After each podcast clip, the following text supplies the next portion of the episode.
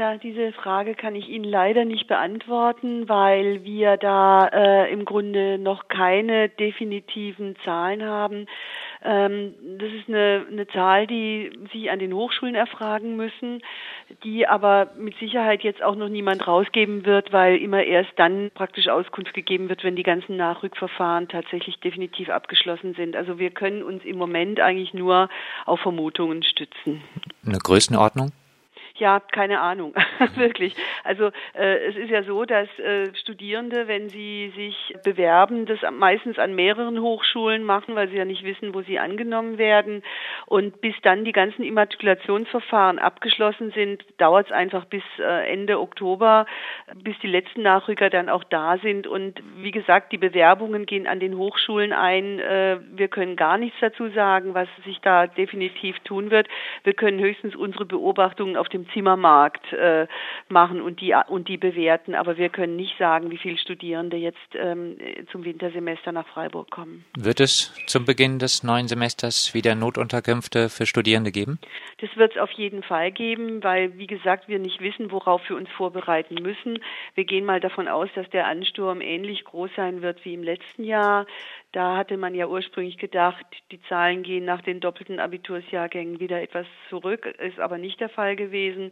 Und wir, wir, ich sag mal, richten uns mal auf, ich will jetzt nicht sagen auf das Schlimmste ein, weil wir freuen uns ja, wenn Studierende kommen, aber wir richten uns auf jeden Fall mal darauf ein, dass es wieder ähm, ähnlich wird wie im letzten Jahr. Auf wie viele Studierende in Notunterkünften richten sich denn dann etwa ein oder anders ja. gesagt, wie viele Plätze dann in Wohnungen mhm. fehlen? Wir richten uns auf jeden Fall mal darauf ein, dass wir wieder ähm, in der Notunterkunft eine ähnliche Nachfrage haben. Wir hatten letztes Jahr 60 Schlafplätze. Die wurden auch genutzt, also die haben aber auch ausgereicht. Wir haben ja dann die Notunterkunft über ja, vier bis sechs Wochen geöffnet, also vom 1. Oktober an ähm, bis, ja, je nachdem, wenn noch jemand drin ist, auch bis Mitte November. Äh, wir, wir schmeißen da auch niemand raus und haben dann auf diese Art im letzten Jahr so um die 1000 Übernachtungen gehabt, also von Leuten, die dann halt auch mehrfach äh, oder mehrere Tage oder sogar Wochen da geblieben sind. Jetzt gibt es ja zwei relativ neue Wohnheime mhm. auf dem Campus der Technischen Fakultät und im Stühlinger. Ja. Wird es in näherer Zukunft weitere neue Wohnheime in Freiburg geben? Ja, eins wird äh, jetzt noch in der Händelstraße errichtet. Das wird dann auch nochmal so um die 160 Zimmer bieten. Wie es weitergeht in Freiburg, ähm, ja, wir würden gerne bauen. Also wir, wir würden gerne jetzt auch die günstige Zinsentwicklung nützen dazu. Aber was in Freiburg einfach fehlt, sind Flächen. Das heißt, wir haben Schwierigkeiten, eben Bau, Bauland zu bekommen, wie viele andere auch hier, auch wie Familien.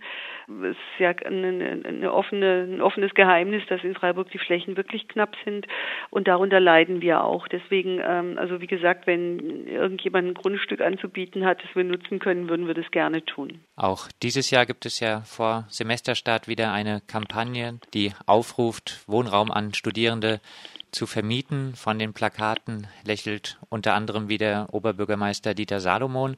Wie werten Sie denn den Erfolg der laufenden Kampagne? Also wir, wir merken schon ganz deutlich, dass es was nützt. Also wir haben ja neben diesen Wohnheimen, die wir anbieten, auch eine Privatzimmervermittlung und da kriegen wir schon direkte ja, Resonanz zu spüren. Immer wenn irgendwas dann gemacht wurde, wenn ein Aufruf äh, gestartet ist oder wenn auch darüber berichtet wurde in der Presse oder in den, in den Medien, dann kriegen wir wieder neue Angebote rein. Also wir haben auch eine ganze Reihe von Angeboten, äh, gerade in der Zimmervermittlung immer noch. Also es ist im Moment noch auf dem privaten Markt Luft. Jeder, der jetzt eine Zulassung für Freiburg hat, sollte sich dann da auch mal in, auf unserer Website umschauen.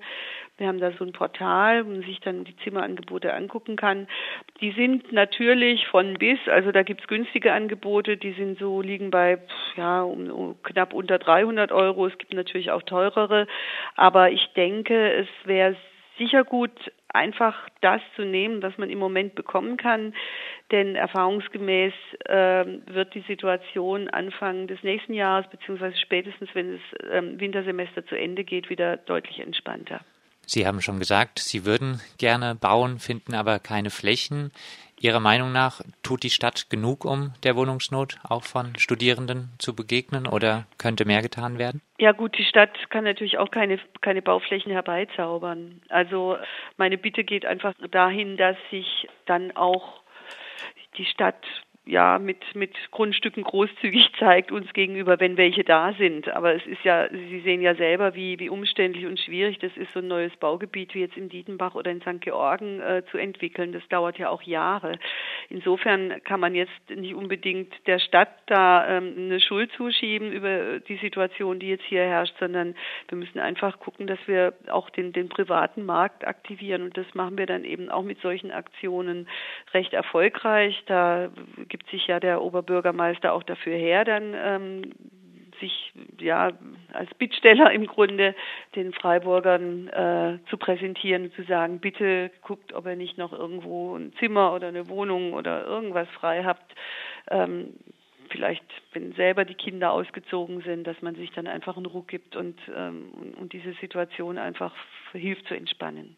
Wie sehen Sie als Studierendenwerk den Trend zu neuen privaten Wohnheimen für Studierende, wie zum Beispiel in der Tullerstraße? Ja, also ähm, die sind natürlich eine andere Preisklasse als unsere Wohnheime. Ich wär, es wäre natürlich besser, man hätte günstigere Wohnheime gebaut an diesen Stellen, aber das ist nicht, liegt nicht in unserer Hand. Das sind einfach Investoren, die da auch natürlich Geld verdienen damit.